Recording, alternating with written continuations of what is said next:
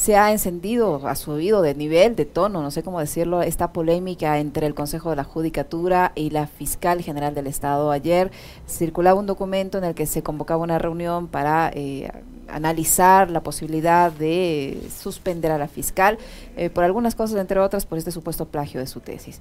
Eh, en respuesta, la fiscal les ha dicho que nadie le puede a ella señalar con el dedo que la única autoridad que podría destituirle o llamarle la atención sería una asamblea que al momento no existe. La fiscal dice que nadie la puede controlar, en otras palabras. ¿Qué, hay de cierto? Algunos abogados ayer en redes sociales decían que sí, el Consejo de la Judicatura tiene facultades para eh, pedirle a la fiscal que rinda cuentas, no para destituirle, pero sí para pedirle que rinda cuentas. ¿Qué hay de cierto allí? ¿Cómo se interpreta la ley en estos casos? Muy buenos días, y Alexis, gracias por la, invitación y saludos a su audiencia. A ver, sí se ha generado en verdad una polémica grande sobre este tema y en general también eh, básicamente sobre las competencias en su momento que dispone el Consejo de Participación Ciudadana y Control Social, porque se decía, bueno, puede conformar veedurías, no las puede conformar, si las conforma, las puede hacer, digamos, en su momento se habló sobre el tema de los decretos ley, también se habló justamente para que se analice frente a una denuncia presentada ciudadana sobre el posible plagio de la tesis de la fiscal. Pues la respuesta evidente es que sí se lo puede hacer.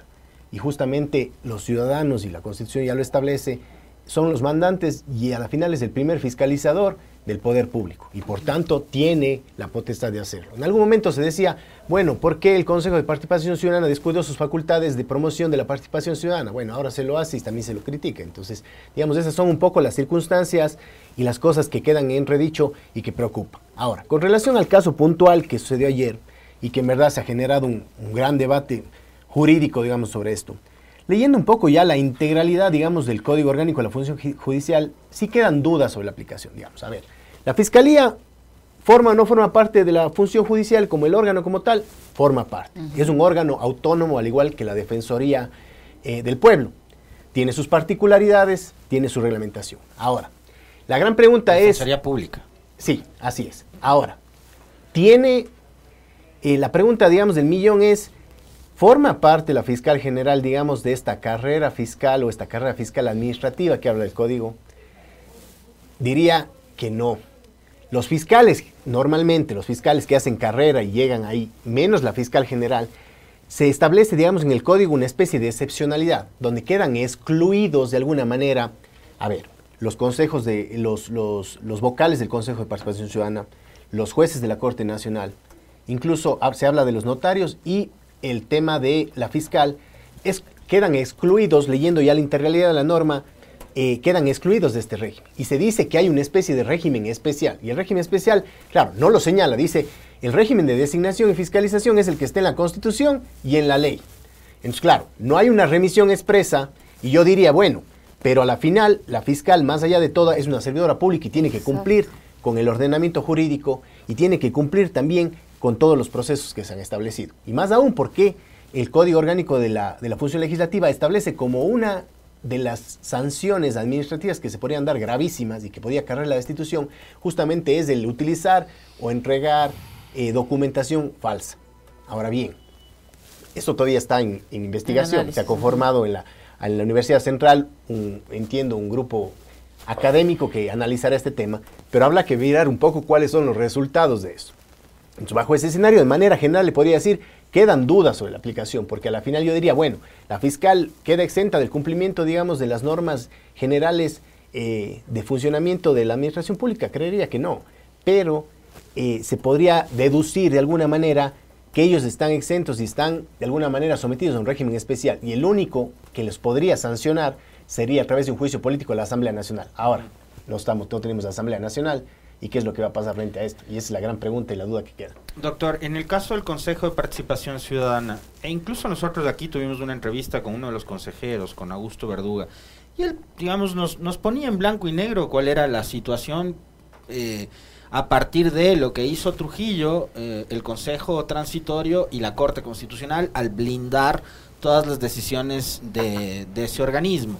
Dice, no podemos hacer nada, estamos eh, atados de pies y manos. Entonces, ¿Por qué se generan las alertas de un posible proceso de destitución y demás eh, en torno al tema de la señora fiscal si, por ejemplo, en el caso de participación ciudadana hay ese impedimento? Sí, a ver, lo que sucede es que la Corte Constitucional blindó efectivamente con una, con una decisión que le emitió en su momento todo el proceso de, designación de las autoridades que se hicieron en ese momento. Por tanto, digamos, sus procesos no podrían eventualmente ser eh, de alguna manera revisados o impugnados. Ahora, esto no limita la responsabilidad, en este caso yo creo, política que tiene la fiscal. Porque, a ver, las máximas autoridades, igual la Procuraduría, la Fiscalía, el Defensor del Pueblo, eh, eh, incluso los, consejeros de participación ciudadana y los vocales de Consejo de la Judicatura, no están exentos de una responsabilidad política. Y, por tanto, el único, creería ya leyendo el contexto y analizando que los podría eventualmente censurar y destituir, sería la Asamblea Nacional. Ahora, esto no limita las facultades, digamos, de que el Consejo de Participación Ciudadana pueda iniciar procesos de investigación, porque incluso eh, podrá parecer extraño, pero digamos la ley y la constitución le ha facultado al Consejo de Participación Ciudadana la posibilidad incluso de determinar informes con recomendaciones y dice incluso indicios de responsabilidad. Y uno diría, bueno, pero ¿qué es esto, los indicios de responsabilidad? Analizándolo así, quien quien en la normativa ecuatoriana le, permite determinar indicios de responsabilidad es a, la, Contraloría General del Estado. Pero a ellos les permite hacer informes de investigación, incluso sobre casos de corrupción, conformar estas vedurías, eh, consejos consultivos, observatorios. Y estos informes, obviamente, no es que tienen un efecto vinculante, es decir, que el Consejo podría eventualmente remover a la fiscal. No lo puede hacer. Es un órgano de designación como tal. Pero sí puede generar todos estos insumos y elementos y direccionarlos a las instancias correspondientes para que se inicien las acciones que, que, que, que acarreen y que podrían eventualmente eh, configurarse en una posible responsabilidad política que agarraría la, censura de institución. Esas son un poco las tareas que podría hacer el Consejo de Participación Ciudadana, que de alguna manera se ven un poco limitadas justamente por estas cosas. Ahora, doctor Cornejo, la fiscal ha advertido que actuará con toda contundencia en caso de que osen en aplicarle el régimen disciplinario por parte del Consejo de la Judicatura. Ayer finalmente esta reunión no se concretó. Los tres eh, vocales, dos de ellos eh, investigados por la Fiscalía, eh, no asistieron, tres en total no asistieron, pero dos de ellos están siendo investigados por la fiscal. ¿Qué podría hacer la fiscal en contra de los vocales y en contra del Consejo de la Judicatura? yo creo que ahí hay una pugna de poderes evidente. La fiscal inició acciones legales de alguna manera contra algunos de los vocales y eso generó algunas fricciones. Y de alguna manera creo, la percepción, digamos, que se podría inducir de esto ya más política es que también de alguna manera el Consejo un poco quiso arremeter contra la fiscal para establecer, digamos, como un contrapeso ahí natural, diciendo yo te puedo también iniciar procesos eh, disciplinarios. Entonces, ahí el problema es que la fiscal, quien es la que puede manejar de alguna manera o es la dueña de la acción penal, eventualmente podría decir que si es que se instala la sesión y se conoce ese informe y se toma alguna decisión, se estaría arrogando funciones estos vocales y podría iniciar un proceso penal, que eso podría eventualmente hasta determinarse en algún momento que, que, puedan ser detenidos eh, y eso les podría cargar más adelante incluso que puedan ser removidos de sus puestos. Entonces, digamos, aquí un poco es el timing político que se lo mide y cómo se están configurando, digamos, estos escenarios en estos momentos. Es un poco el... Ahora, el, tema del timing que usted eh, menciona, doctor, a mí me hace pensar, de hecho, durante estos días, eh, a partir de la, del decreto de muerte cruzada, que quizás la Asamblea se apresuró un poco en llevar o anticipar el juicio político a Lazo cuando, por ejemplo, podían eh, dar un golpe, eh, digamos, un golpe político, ¿no? procesando políticamente a la fiscal. ¿No? Antes de llegar a este, a este escenario extremo del juicio político al presidente, que finalmente termina decretando la muerte cruzada. Ya, finalmente eso no pasó. Pero ¿qué ocurre con la muerte cruzada? Que nos quedamos sin asamblea, sin la eh, institución que tiene la capacidad fiscalizadora y de control político de todas estas instituciones y autoridades. Así es, yo creo que, eh, y además hay que sumarle un hecho adicional que, que, no es menor. Digamos, más allá de que evidentemente los números no le favorecen al presidente de la República, no podemos desconocer que los números en los que ha quedado la, actual asamblea, la que ya fue destituida, son paupérrimos, es verdad. O sea, quedó en, creo alrededor de 4 o 5%. Entonces, realmente creo que quien salió, a pesar de todo el escenario y el contexto más golpeado, fue la Asamblea. Porque en verdad eh, es el contrapeso natural y no se puede pensar, digamos, en una democracia normal que no funciona el Estado sin una Asamblea Nacional. No se lo puede pensar. Pero también se ha querido generar un poco en la, en la, en, la ciudadanía la, situación de que estamos mejor sin la Asamblea, lo cual es un absurdo. Es un absurdo. Ahora, eh, tal vez habían procesos de, de juicio político en trámite en su momento a varias autoridades. El problema es que creo que se midieron los, escenarios desde otra perspectiva y tal vez nunca se pensó o se dudó mucho sobre la posibilidad real de que se dé la muerte cruzada. Eh, y cuando pasó, claro, y nos vemos ante estas situaciones. Y ahora el, caso que yo le digo, más, más complejo que yo le veo es, ¿se pueden retomar estos procesos de juicio político en la siguiente asamblea? Efectivamente.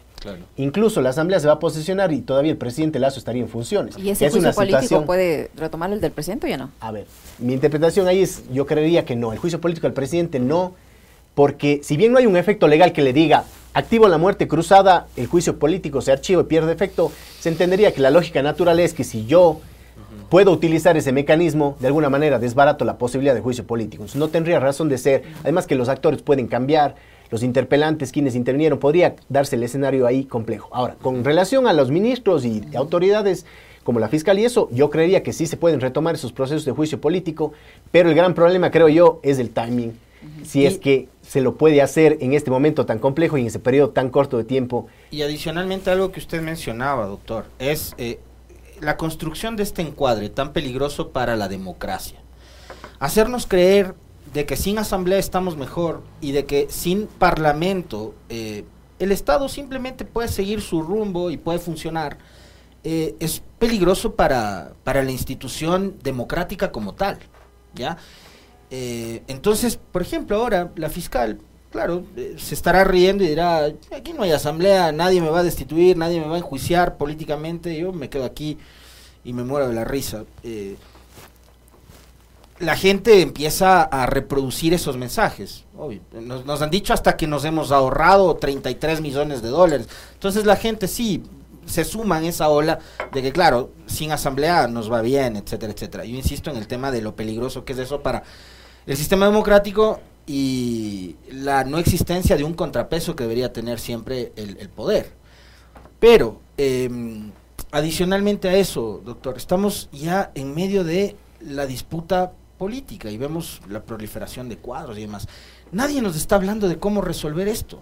Y finalmente, esto, ¿en dónde se debería resolver? Todos estos conflictos políticos que terminan siendo hasta judiciales, ¿en dónde se debería resolver? Y yo le quiero trasladar una inquietud que me la planteaban a mí la semana anterior, en una conversa con Javier Lazo. Es, si hay una, un, halo de duda con respecto de la elaboración de mi tesis, ¿no debería ser yo el primero en salir a aclarar sobre la, legitimidad de mi trabajo académico. O por lo menos tomar una licencia voluntaria mientras se examina el tema. Por supuesto. A ver, eh, yo creo que el, contexto en el que estamos políticamente es muy difícil. Eh, y, efectivamente se ha tratado de posicionar este tema que, que estamos funcionando mejor sin la Asamblea.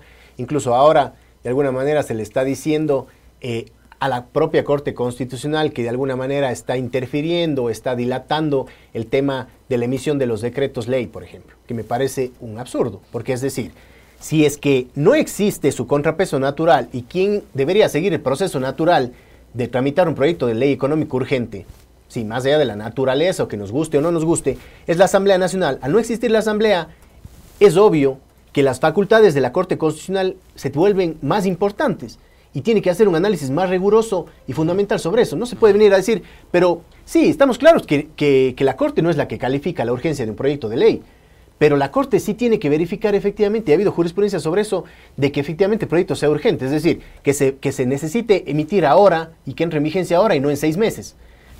Que es un proyecto que efectivamente ayuda a la sostenibilidad fiscal o estamos atravesando un, momento económico complejo que necesita de establecer una normativa de urgencia que pueda solventar estas cosas. Entonces digo, son esas cosas y esos escenarios que se quieren posicionar. los pronunciamientos de la Corte me gustan cuando me, dan la razón en cierto momento, pero en otra razón la Corte interfiere, se arroga funciones, eh, atenta contra la democracia, como pasó con el tema cuando dio paso al juicio político. Digo, son esas cosas que no se entiende en una democracia y por eso es que se posicionan estos escenarios donde estamos mejor sin la Asamblea. Sí, pero ¿y cuál es el riesgo de tener digamos, yo me ponía a pensar, ¿qué pasa si el presidente, digamos, se pone a emitir decretos una vez por semana y manda 10 decretos para ver qué es lo que me pasa a la Corte? Está bien, yo creía que no, tiene que ser un ejercicio racional y riguroso, porque el presidente también tiene una responsabilidad frente al país. No puede decir, bueno, como ya no me queda tiempo, entonces voy a tratar de, de mandar normas que puedan hacer esto.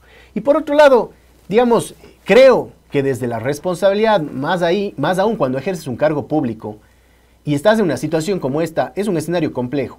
Y creo que en verdad eh, en eso sí estoy totalmente de acuerdo que la fiscal es la primera persona que debería salir, al igual que sería un ministro, un presidente de la República o cualquier autoridad en funciones que tiene que salir a dar cara y frente a frente a una situación de esa. Porque no es un tema menor que yo, digamos, eh, estudio, obtengo un cargo, postule a un concurso, utilice ese tema, ese, ese título para postular y hoy esté en duda y yo no diga absolutamente nada y simplemente, digamos, me escude en el tema de que el, Consejo, más allá de que pueda o no pueda las facultades, me pero no digo absolutamente nada, no digo absolutamente nada. Entonces, habrá que ver un poco el tema, qué tan riguroso y serio es el proceso que, que inicie la Universidad Central, porque ese pronunciamiento demandará un poco ver qué va a pasar más adelante. ¿Qué pasa si esta comisión que se ha designado para analizar la tesis de la, de, de la fiscal determina que hay algún tipo de irregularidad? Bajo el escenario de que eventualmente, digamos, el Consejo no podría iniciar, suspender, iniciar un proceso disciplinario a la fiscal, tendríamos que esperar hasta que se posesione la nueva asamblea y esa nueva asamblea en función de todos sus elementos, igual los informes, si es que se conforman estas vedurías y se determinan informes, serán todos estos elementos que configuren eh, el inicio de un, de un juicio político contra la fiscal general del Estado. Ahora, sabemos que los juicios políticos toman su tiempo, te cumplen requisitos, la fiscal entiendo que está en funciones hasta el año siguiente y yo creo personalmente que bajo el escenario actual y el, y el tan corto tiempo que van a estar en funciones asambleístas y el nuevo gobierno, es muy difícil, digamos, y, va a generar, digamos, una, una antipatía que se inicie en proceso de fiscalización contra la fiscal cuando, digamos, la ciudadanía está demandando el tema de seguridad, el tema de empleo, el tema de reactivación económica. Entonces creo que todos sus temas, los timings políticos van a marcar un poco la línea en estos momentos. Habrá que ver también cuál es la conformación de la siguiente asamblea. Además. Capaz pues, que la relación... Como, se van viendo las fuerzas, creo que igual va a ser una asamblea fraccionada. Habrá que ver obviamente cómo se van dando un poco las candidaturas y demás, pero creo que va a haber, eh, va a ser difícil, creo yo, que haya una mayoría absoluta, tal vez de un, de un partido, le veo un poco complejo, va a tener que abrir todavía alianzas pero eh, todo esto dependerá, digamos, los escenarios un poco, cómo se den los resultados electorales para ver cómo se van a ir retomando estos procesos, eh, digamos, de investigación por un lado y el tema de la determinación de responsabilidades en, eventual caso de juicio político.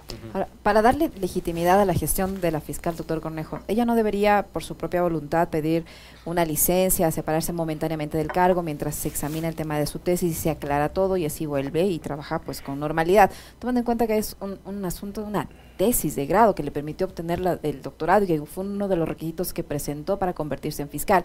Eso sumado a que ella fue electa eh, o designada eh, fiscal general en un proceso bastante polémico y con una calificación de 10 sobre 20. Así es, digamos, en un escenario normal deberíamos decir, las autoridades deberían ser responsables un poco de los escenarios y los contextos en los que se dan y tomar las mejores decisiones, digamos. Bajo la lógica natural, creía yo que sí, sería, sería dable y, por también un respeto hacia la ciudadanía hasta que se esclarezca en esto es dar un paso al costado y mirar. Pero miramos un poco cómo se van configurando las circunstancias y vemos que efectivamente no creo que llegue a pasar ese tema. Creo que esto más va a ser un poco un tema de un tire y afloje, es decir, si es que el Consejo de la Judicatura se quiere activar, la fiscal activará alguna otra cuestión, entonces se está convirtiendo más en un tema político y dejando de lado un poco lo de fondo. Esperemos, yo digo que con absoluta responsabilidad la Universidad Central se pronuncie y sobre eso sí habrá que ver qué acciones se toman, porque claro, ahí los, escenarios van a ser totalmente diferentes y, habrá que ver un poco qué es lo que las fuerzas políticas también deciden en su momento si plantear un, proceso de juicio político o determinar cualquier otro escenario que se pudiera dar. pero, pero, podría la fiscal desempolvar casos que los tiene ahí guardados en la gaveta por años, es que también hemos visto un poco, Papers, por ejemplo. Es que vemos también un poco ese tema, ese escenario, digamos, que, que hay casos que avanzan con una celeridad eh, extraña, digamos, frente a otros que están estancados ahí y en determinados momentos políticos se han activado algunos procesos eh, penales que estaban parados varios años. Entonces también eso hay que reconocerlo, también se han utilizado otras cosas políticamente y también deja muchas dudas un poco sobre cómo son las actuaciones, digamos, que se van dando en, en estos casos y en estos escenarios políticos.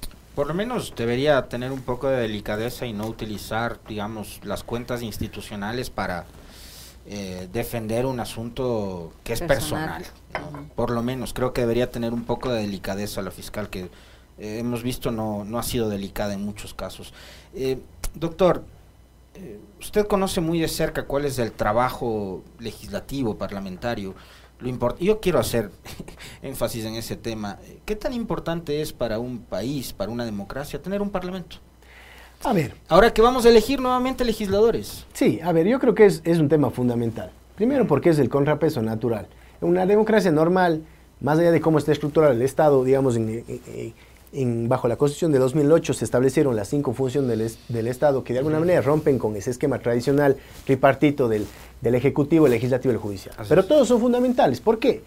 Porque a la final, nos guste o no, primero yo creo siempre, y he manifestado este tema, es hay una corresponsabilidad, pero a ver, entre la ciudadanía, los partidos políticos y los candidatos. Porque aquí no nos hagamos de la vista gorda de que hoy criticamos a la Asamblea, pero no nos acordamos que nosotros les pusimos allá. Puedo decir que yo no lo coloqué a tal persona, yo no voté por tal persona, pero a la final es un ejercicio democrático que los llevó allá y son nuestros representantes.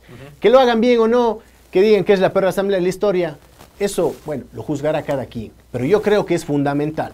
¿Por qué? Porque eso de que el Ejecutivo puede gobernar sin Asamblea, ya estamos viendo los resultados reales que no es posible. ¿sí? Y porque también un judicial tiene que contraponer ante decisiones que podrían ser leyes que event eventualmente podrían violar derechos constitucionales, el judicial tiene que estar para justamente limitar esa arbitrariedad, para determinar la violación de derechos, y el legislativo está para controlar a todos esos. Es decir, casos de que hubieran abusos, en estos casos eventuales donde se pudiera configurar eventualmente, eh, se determine en la comisión que hubo un, un plagio sobre la tesis, la, la, la, sin parlamento efectivamente ese caso a lo mejor podría quedar en absolutamente nada. O sobre casos de corrupción. En el mismo caso, hay que ser muy evidente, en el caso del mismo Consejo de, de Consejo de la Judicatura, hay dos, dos, vocales, si no son los tres, que están cuestionados y que en su momento, digamos, no prosperó la censura de destitución, uh -huh. pero existieron hasta audios en los cuales evidentemente estaban interfiriendo en la justicia. Entonces digo, esas son las cosas que no se entienden. Para eso está la, la, la, la, la legislatura. Obviamente para promover leyes que nos ayuden en este momento difícil el tema de la seguridad, en el tema de, de la reactivación económica, en el tema del empleo. Uh -huh. Pero también hay que entender, digamos, que las leyes no, no, no pueden dar resultados inmediatos. Entonces, la gente a veces, no es que no se ha hecho nada, hay alrededor de 50 leyes claro. que se han aprobado. Ahora, sí. ustedes dirán, son buenas, son malas. Bueno, eso ya lo, lo, analizaremos a detalle, pero no es que no se ha hecho nada. Se ha hecho mucho, pero las leyes, primero, tienen que implementarse a través de reglamentos. ¿Y quién emite los reglamentos? El presidente de la República. Quien emite las políticas públicas es la función ejecutiva. Uh -huh. Si no se dan los recursos y si no se articula adecuadamente esto, las leyes no sé. quedan como lindas claro. frases ahí y documentos que no sirven absolutamente para nada. Un buen ejemplo de eso es, por ejemplo, la ley para la erradicación de la violencia contra la mujer. Existe desde, desde noviembre del 2017, si la memoria no me falla, pero cada vez, y, y en los dos últimos gobiernos, recortando el presupuesto para la política pública. Así es. Por ejemplo, se aprobó, venía desde el periodo pasado, uh -huh. y se logró aprobar en este periodo una ley para la reactivación de las provincias de Esmeraldas y Manabí, que muy poca gente lo sabe. Si bien no se podrían establecer incentivos económicos porque la, la, Asamblea como tal no lo podía hacer, pero hay una cantidad de políticas que se podían dar para justamente superar todos estos baches y que tal vez en este momento tan difícil que está atravesando, por ejemplo, la provincia de Esmeraldas, se podría activar. No se lo hace. Uh -huh. Y así una cantidad de leyes y normas que quedan ahí sobre la marcha, que a la final, si no hay decisión política, creo que no se puede conseguir absolutamente nada. Muchísimas gracias, doctor Conejo, por Muy habernos amable, acompañado. Muy amable. Les agradezco muchísimo.